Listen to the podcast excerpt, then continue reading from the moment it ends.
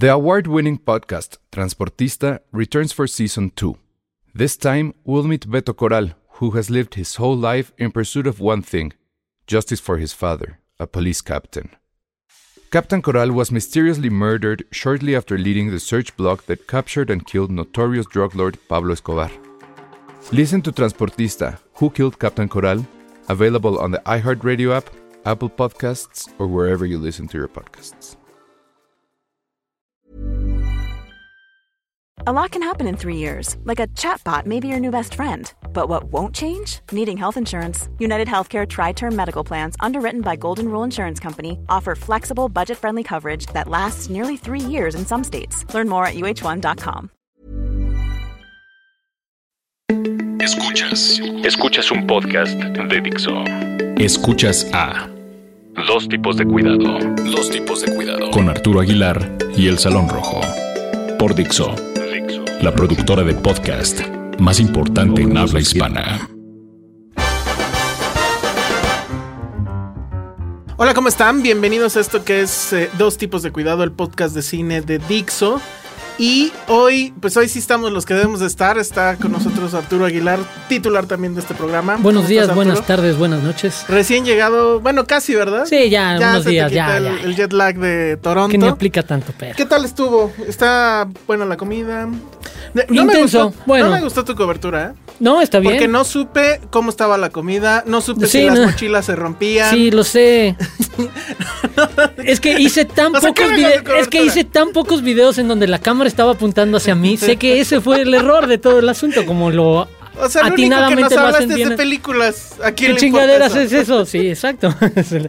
No puse la bolsita que nos regalaron como acreditados, Ajá. exacto. Que estuvo no, muy no práctica y útil durante la toda la semana. Entonces todo, todo mal con tu cobertura, pero bueno.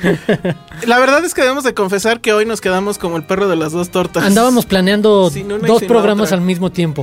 Sí, teníamos eh, preparados dos invitados geniales, dos temas que seguramente les iban a encantar, iba a haber premios y regalos. Y luego pues le pasó como a este sexenio, todo se fue al carajo.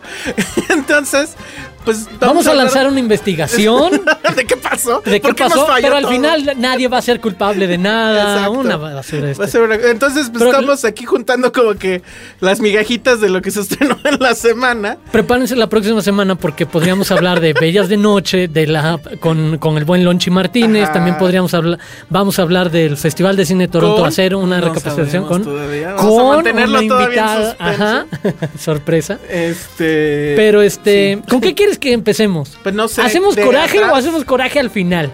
Ah, si quieres de una vez, pues yo traigo el coraje del maldito tráfico que me tardó como una hora en llegar aquí. Pues sí, ¿no? A ver, este, usualmente. No, sí hablamos de series, entonces. Sí, sí, sí, exacto. Fue la. Yo por eso también lo ponía en la mesa, Sí. porque Sí, es sí, parte sí. de lo que últimamente nos ha llamado la atención y nos hemos clavado con series como True Detective aquí y en Mad las, Men en y las demás. series. Entonces, bueno, pues fue la entrega número de los Emmys. Sí, no exacto. tengo idea. No, yo tampoco. Y este, la verdad es que voy a decir algo que. que, 67. este, ah, ok. Pero voy a decir algo que a lo mejor está muy mal y es. Este. Según yo, los Emmys es un premio para los que no pueden ganar un Oscar. Pero bueno, ya apedrenme si quieren. Creo que hay algo de cierto. No, no estaría del todo en desacuerdo con, con tu, con tu idea. Creo que en los últimos años, en cierto sector de la televisión, hay cosas que rescatar. Exacto, ha habido como proyectos desde Breaking Bad hasta Mad Men que valen la pena. Es más, Pero en general, sí. Lo voy a poner al revés para que no suene tan gacho. Y es. Creo que son un muy poco premio para las cosas tan interesantes que están sucediendo en Sí, la claro, cuando ves incluso, por ejemplo, lo menos interesante, lo menos importante, que es el asunto de comedia. Modern Family repetido por N años y que la, la sorpresa sea que por fin no se lo dieron Ajá, para dárselo a... Y dejó de ser chistoso ya un rato, ¿no? Exacto. bueno, la verdad es que yo nunca fui tan fan. Eh, la empecé a ver porque estaba en Netflix. Y pues era la clásica que veías en lo que desayunabas o... Sí, que puedes no estar sé, haciendo ajá, otras cosas mientras. no pasa sí, nada. sí, sí. Pero ya, lleva un momento en que ya el chiste como que se repetía y se repetía. Y nunca, yo pensé que en algún momento la Academia de Televisión se iba a atrever a hacerle un guiño a algo más interesante, porque ahí estaban las nominaciones, por ejemplo, de Louis, con Louis C.K., que exacto. es otro, otro tipo de comedia, y no, nada más le dieron la estafeta al siguiente programa que es franquicia en ese tipo como VIP. De- se repite un poco el mismo asunto. Pero lo que nos hizo... Sí, la verdad yo sí me enojé porque Bueno, sí, pues hay un como todos tema que- saben, que, que eh, se eh, mamaron, o sea, este no hay año- otra forma de decirlo. En este año acabó Mad Men y creo que todos estamos de acuerdo en que sí es una de las grandes series De la sí, historia de la televisión, televisión, sí, que está claro. junto con Los Sopranos, que está junto The Wire. Wire, este, y, bueno, pues, series que han cambiado el, el formato y que han eh, alzado el, el- el estándar muy, muy arriba. Y pues uno esperaría que, dado que pues básicamente en la historia La de los ningunearon lo ningunearon en por completo, años. que bueno, pues ahora como ya había acabado y etcétera, pues Exacto, a porque es ¿no? un lugar común. En el de, bueno, Exacto. en la despedida, pues se le da el reconocimiento, muchas gracias por tu aportación. Pasó con Los Sopranos, en algún momento se le ninguneó y después recibió en las últimas Y temporadas. entonces, porque bueno, además las categorías yo nunca me las sé, pero bueno, había una donde estaba Christina Hendricks. No se la dieron, creo que se la dieron a Game of Thrones. Había otra donde estaba este, ¿cómo se llamaba la que era Penny? Este ah, este. Elizabeth Moss. Elizabeth Moss, tampoco. Está la categoría con este John Hamm y ahí sí afortunadamente y que, Que fue sí se la que fue casi así de bueno, pues ahí les va su limosna. Es un gran actor, o sea, y en comedia tiene un increíble registro, pero el tipo se dio la vida, o sea, la verdad es que entregó la vida como actor al personaje de Don Draper. Sí, que yo la no sé cómo se, se lo va a quitar de encima, porque Sí. ese va a ser el, el problema. Pero bueno, muy bien, pues estaba él en la primera fila, entonces agarra y se trepa, pues hacía hurtadillas literal al escenario. Este, que hay un. eh, quería yo tomarle un steel cuando está así, porque dice, bueno, John Hamm, el nuevo Spider-Man. eh, está así a cuatro pies casi, casi, arrastrándose. Y un, un eh, discurso bastante curioso, porque creo que más bien intentaba ser amable cuando en el fondo realmente estaba como diciendo, pues que Molesto, madre, ¿no? sí.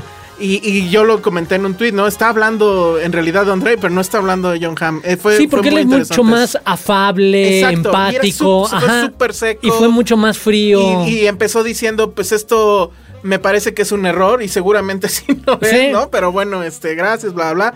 Este, muy, muy agrio ese. pero que nos regalaba un atisbo de esperanza durante unos minutos, creo, a la mayoría de, bueno, se hará justicia Y- y, y al final de la la noche serie le, le darán la a Mad. Men como la... Y toma la barbón que ganó Y la, no, la y- y novela aquí- de Chichis y Dragones.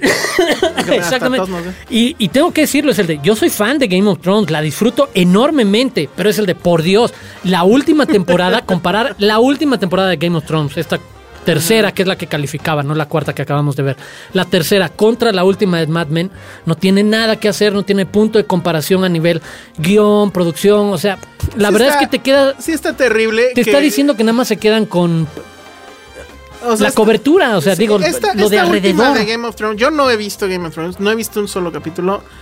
La verdad es que es de esas, es de esas series que, o sea, sí quería yo verla, incluso compré la primera temporada en Blu-ray, pero la fanaticada me ha hecho que no, que nomás no.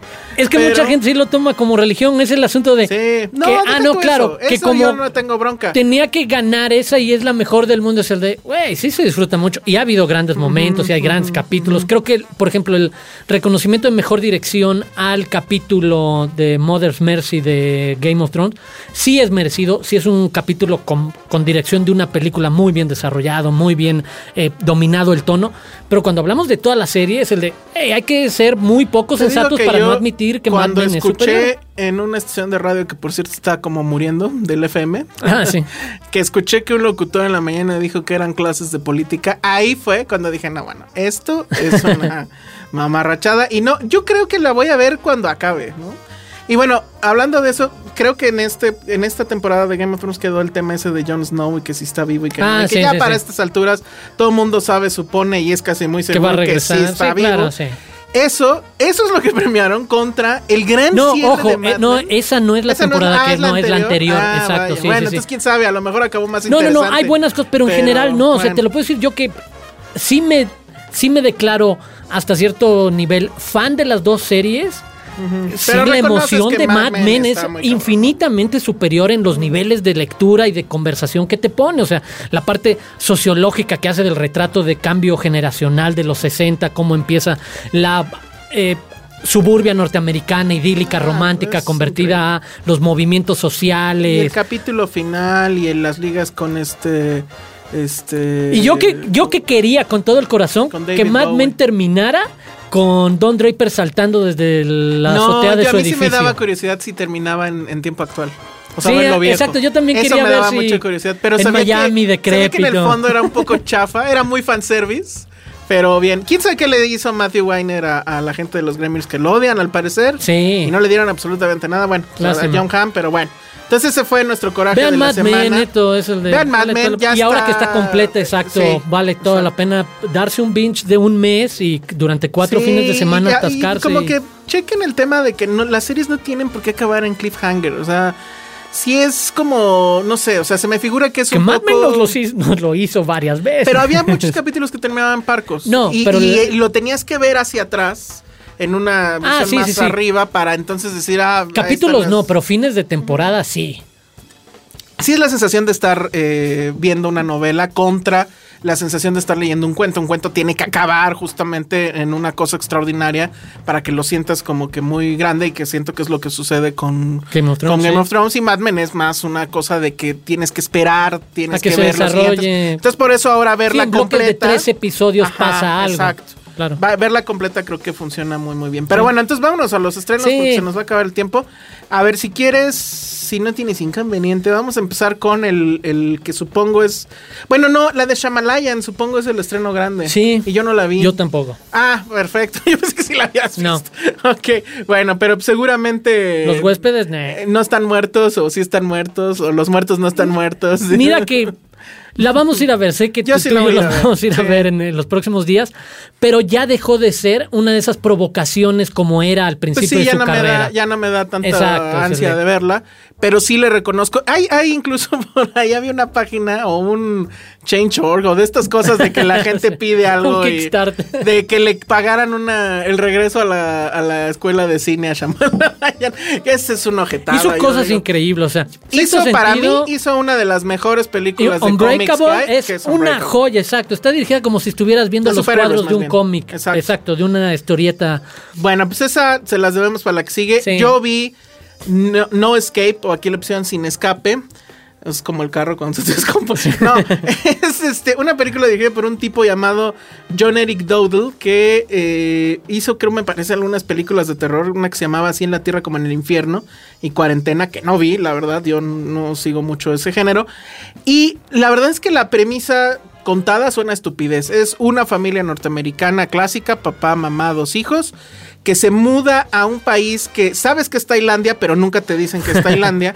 El exótico sureste asiático, lo dejan así. Pero no, te lo manejan peor. Te dicen, esto no es ni el tercer mundo, este es el cuarto, ¿no? O sea, está jodido. Ellos, él, el, el papá, pues va porque la empresa lo mandó para allá y pues es como que una promoción, porque, pero bueno, o sea, va a ganar más lana, pero pues va a tener que mudarse con la familia a este lugar. Llegan ahí, conocen, bueno, por ahí se les cruza Pierce Brosnan, ¿no? En, en- y es como- Owen Wilson en onda como es héroe de Owen acción, Wilson, ¿no? el papá, que eso es como que la cosa también que dices. Sí, un ¿cómo registro es que no le habíamos visto. Ajá, y el tema es que de repente en este lugar, este, pues truena la- el golpe de estado, matan al rey, virrey o lo que sea.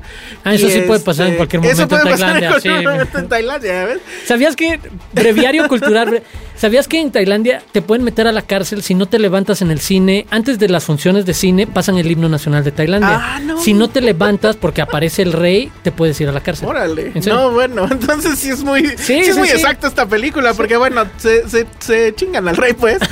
y entonces, de alguna forma, que no les voy a decir cómo, pues este cuate, este, o sea, la familia completa está involucrada en, en- en esta pues, revolución. Y lo que hacen estos cuates, que lo que ves es una escena donde la policía da el encontronazo contra esta bola de güeyes que traen este el rostro cubierto y aventando bombas molotov.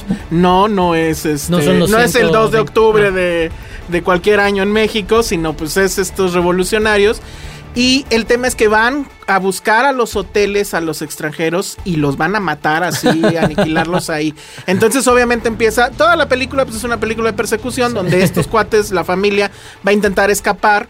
Pero lo curioso es que sí está bien filmada, sí te sientes el peligro. Hay una cosa también muy eh, loca que de repente parece que estás en una película de zombies.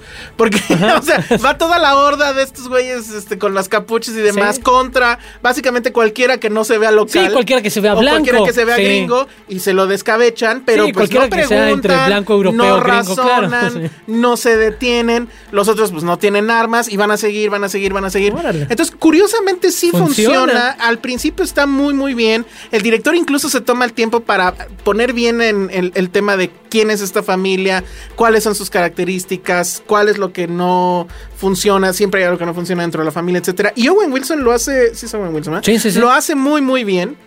Este, no es tal cual un héroe de acción porque sí va a sudar, sí se va a madrear, sí va a sangrar, etcétera. Es el papá tratando de El hacer papá, el. sí, Ajá. pero la neta es que sí dices que son cosas que dices, bueno, pues sí, sí las haría. Sí.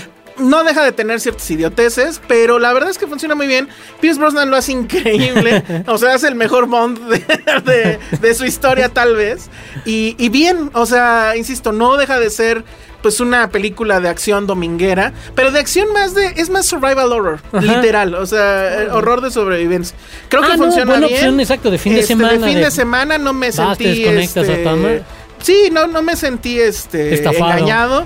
Y hay incluso por ahí un tema de autocrítica hacia la política expansionista de las corporaciones de Estados Unidos y todo el rollo.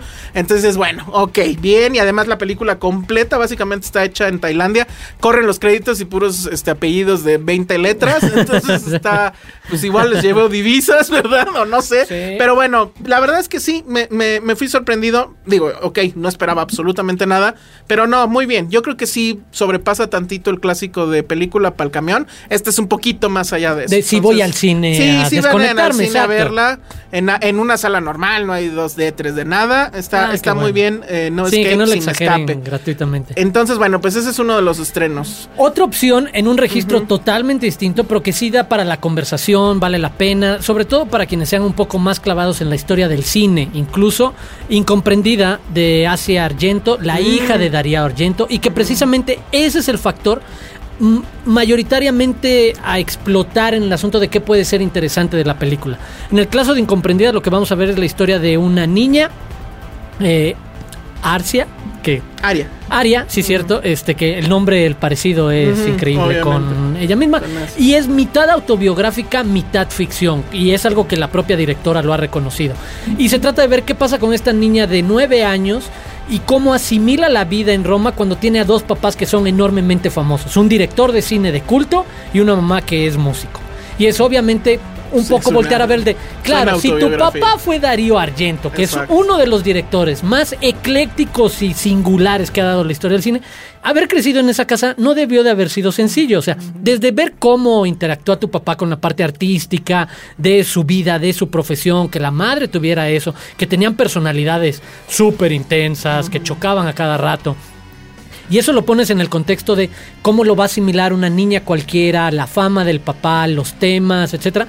Se convierte en un recorrido muy interesante de cómo ella misma empezó a encontrar sus curiosidades artísticas para escaparse de la casa y vivir eh, situaciones un tanto peligrosas con eh, un grupo de prostitutas y transgénero y demás y que puede eh, aprender o no al respecto del escape de casa, de los problemas con el propio papá, de cuando se va y se queda una temporada con la mamá y las diferentes parejas que tenía la mamá y de estas ganas de querer conectar con ella o no, pero pues, al final gente que vive o que crece en ese contexto tienen infancias totalmente distintas a las que uno pudo Claro, haber vivido, o sea. A una vida normal. Y creo que eso es lo interesante, ver ese ejercicio auto eh, crítico, introspectivo de Asia Argento. Casi su- autorreferencial, Sí, supongo, to- no, muy, muy sí lleno de es- momentos. O sea, es imposible no ver en las respuestas y los momentos que tiene con el papá, saber que está habla- habl- hablando de cuando su papá se iba por meses para hacer una película y que la gente se parara afuera de la casa para pedirle autógrafos al maestro del terror y, y demás. Y era el de, ¿cómo asimilas tú eso como niña de nueve años y de tu papá todo lo que hace es este tipo de cine y la parte artística? En verdad, una conversación interesante, pero ojo, sí, para quienes quieran meterse en esa charla por ahí, porque obviamente todo va, como decías, a la autorreferencia, a su Ok. propia O sea, a los que conozcan historia. la carrera de Asia Argento es este una, una opción. Sí. Esta tengo entendido que es apenas su tercera este, película como directora. Sí. Tiene muchos cortometrajes y este y ha, y ha dirigido algunos eh, episodios para series de televisión. Eh, hace mucho que no veo una foto de Asia Argento, pero yo espero que siga siendo la misma mujer guapísima que Es muy atractiva. Nos tocó. siempre. Lonchi, creo que fue quien la entrevistó un poco más Ah, en ¿sí? Los Cabos. En, no, corrijo, en el Riviera Maya. Ah, porque allá fue donde se presentó la película y la Y vimos. ella y ella llegó a presentarla y dio ¿Y yo dónde entrevistas. andaba? Y ella sí, muy guapa. Sí. no, ¿de, de cuál dijiste? De- Riviera Maya. Ah, no, en ese no estoy vetado. Nomás no me invitan, pero no estoy vetado. Muy bien. Ese todavía no lo trabajas para que esté en ese- exacto. Denme chance y ahorita Paciencia, lo muchachos. Entonces, incomprendida el- en, en el idioma original que es italiano. Pero recuperamos una recomendación del año, del año De- de la- pasado. pues, casi. De la semana No, pasada. De la semana pasada. que eh, pudimos ver y vale ¿no? mucho la pena. Mucho la pena. que eh, pues ahí va el nodo a los fans de, de, de Star Wars. Esta película de Gift, que aquí sí le pusieron el regalo, ¿no? Sí.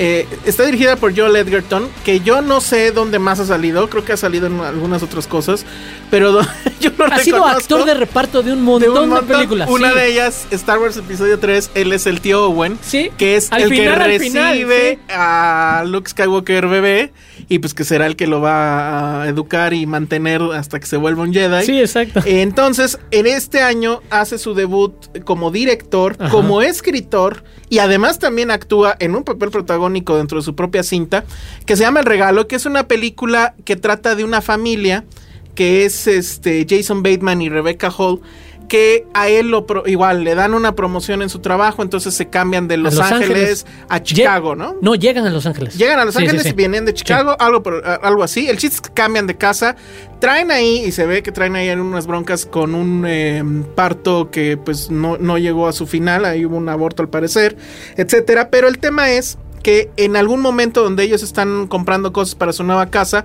se les acerca un, un tipo a- al personaje de Jason Bateman que se llama Simon y este pues, le dice, hola, no sé si te acuerdas de mí, el clásico que nos ha pasado, Sí. ¿no? Es que íbamos juntos a la escuela. Y tú así de, no, man, pues este güey, ¿quién es? No sé qué. Y entonces resulta, ya después se acuerdan que era un cuate que se llama Gordon, pero que le, apellido- le apodaban Gordo, Gordo.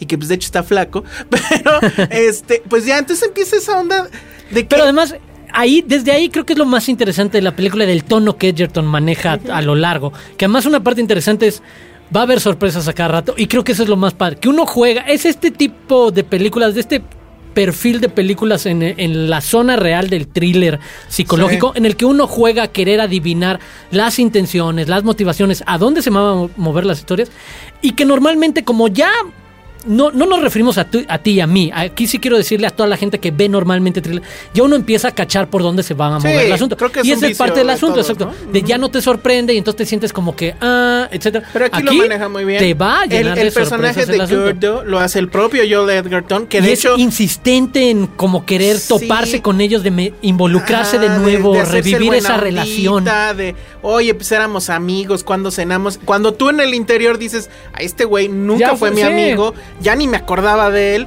Y pues la verdad me vale madre, pero. Y lo empieza a cargar de un montón de cosas como el de a ti te fue bien, a "Ah, mí sí, no y a mí me fue bien tanto. jodido, qué bonita está tu casa, tu vieja está bien sabrosa. Y entonces todas las cosas que le empieza- empiezan a poner a los personajes, Ajá. uno empieza a asimilarlas para querer imaginar a dónde los va a llevar, cómo van a reaccionar. Y, y el, el tema que empieza a ser creepy Wow. es que el tipo, aparte de que se autoinvita a- así como, oigan, estaba pasando por Ah, aquí, ¿qué onda? Ah, están cenando, ah, bueno, pues vamos.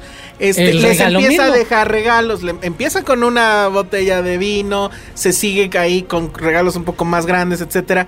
Entonces, Pero bueno, están la en, la- situación... en, la- en los terrenos de lo incómodo y lo raro, Sí, de sí, sí, sí. buena onda o no. Exacto, entonces ese es el tema, por un lado. Por Todo el otro tiempo lado, estás así de no sabes, no, no hay Ajá. certeza de qué está pasando. Y por otro lado, la película es bien tramposa, pero tramposa bien, pues, o sea, en buena onda, porque crees que esto va a derivar a lo mejor en slasher, ¿no? O sea, Ajá. de que un día el tipo se va a, Se va a volver loco, sí. y va a matar a todos. Este, No. y, y, pues no necesariamente, pero hay muchas pistas que te sugieren lo contrario.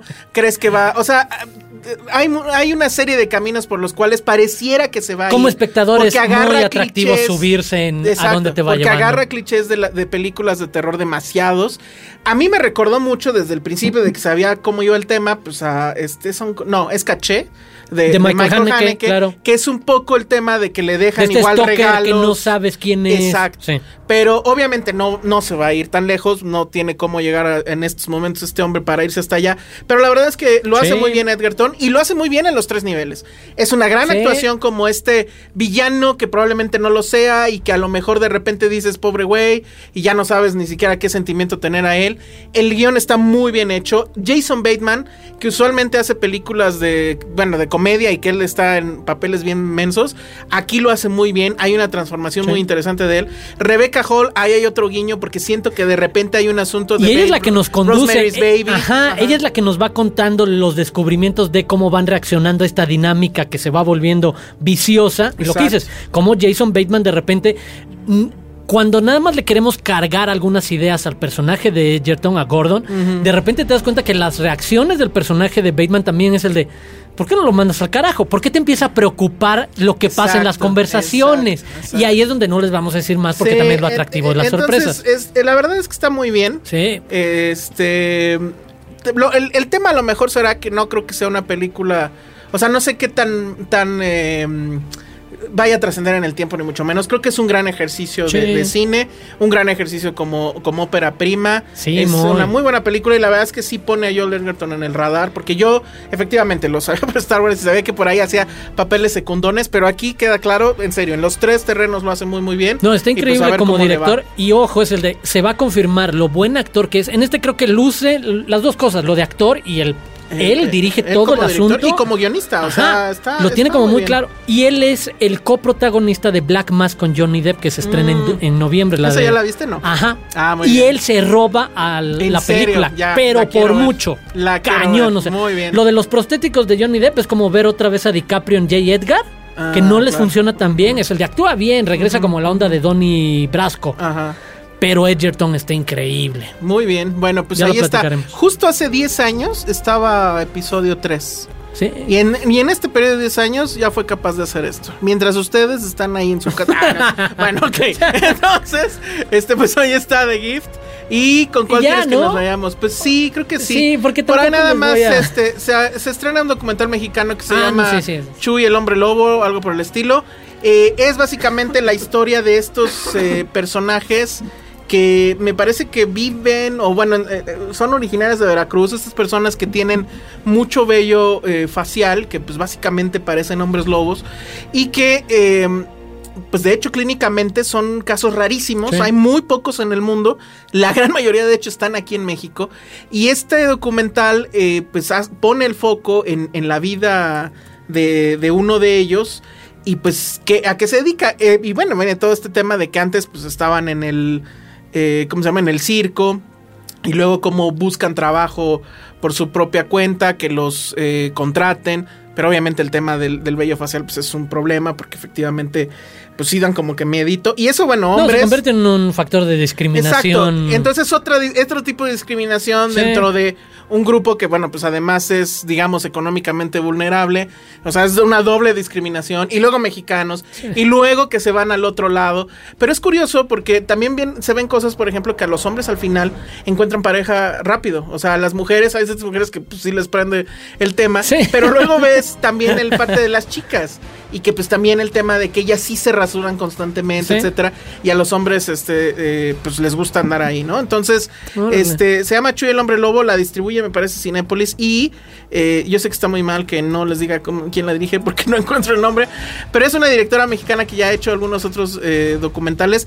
Creo que está muy bien como para saber de ese tipo de historias y para conocer otro tipo de realidades, pero eh, creo también que se vuelve un poco reiterativo porque va con muchas, este, eh, ¿cómo se llama? Eh, bueno, muchos per- personajes de estos y, y nos muestra sus familias, cómo viven, etcétera. Entonces, este, bueno, la directora es Eva Aridgis, ¿eh? ¿Qué tal? Y había dirigido también Niños Hija de la del calle. en el- poeta en el- exactamente, Aridgis. de hecho. Entonces, bueno, pues ahí está Chuy el hombre lobo que también se estrena este fin de semana. Y bueno, pues Bueno, nosotros- ya, los que se quieran rifar, también estrenó una película de Nicolás Pereda, Los Ausentes, que vi en Morelia el año pasado. Que él, a diferencia de Edgerton, que se tardó 10 años en hacer una película. No, este hace una Él, en lo que 20 nosotros minutos. hacemos este podcast, ya En- hizo. en los últimos dos, semanas, exacto, dijo, yo hago películas, no me importa quién las vea, porque ya encontró como la fórmula festivalera Está que lo meten y ¿cuántas demás. En tan poco tiempo, es una cosa loca. Y Los Ausentes es la historia de un viejo al que de repente le avisan que se queda sin casa, que vive eh, en el, en el monte y se va a, a escapar al monte, se va a echar a caminar al monte ya cuando se queda sin casa y se ¿Al va a reencontrar con él mismo. ¿Al Monte de Piedad? No, no, no, al monte de cerro, Ah, bueno. así a lo salvaje, a la naturaleza. bien, bueno. Y como es clásico en el cine de Pereda, que son como repeticiones y resincronizaciones, entonces se va a encontrar con él de joven y se va a repetir como ¿Se estrena en escenas. dónde? ¿En la Cineteca nada más? No, creo que no, en Cinemex también va a ¿En estar. serio? Sí. A ver, vamos a ver si da el semanazo, porque bueno. En fin, bueno, pues Sí, ahí exacto. está Ay, la ya saben, cartelera de este de Rodríguez, no hay. Es lo de siempre con Nicolás Pérez. Bueno, pues ahí está. Y pues va a ser una sorpresa total incluso para nosotros qué va a pasar con este programa la semana que entra porque no sabemos de qué va a tratar, pero esperemos que alguno de nuestros invitados por fin se nos concrete. nos vemos, eh, suscríbanse en iTunes a este Síganlo podcast. bajando. Síganle dando este suscribir o like o lo que sea. Y pues escríbanos quejas, sugerencias en arroba el salón rojo y en Arroba Aguilar Arturo. nos escuchamos la próxima. Bye. Adiós.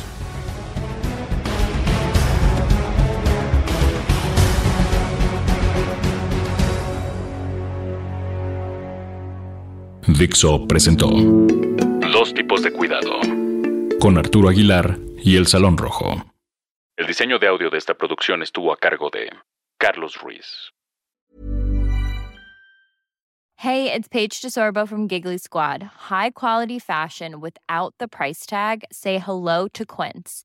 I'm snagging high-end essentials like cozy cashmere sweaters, sleek leather jackets, fine jewelry, and so much more. With Quince being 50 to 80% less than similar brands. And they partner with factories that prioritize safe, ethical, and responsible manufacturing. I love that. Luxury quality within reach. Go to quince.com slash style to get free shipping and 365 day returns on your next order. Quince.com slash style.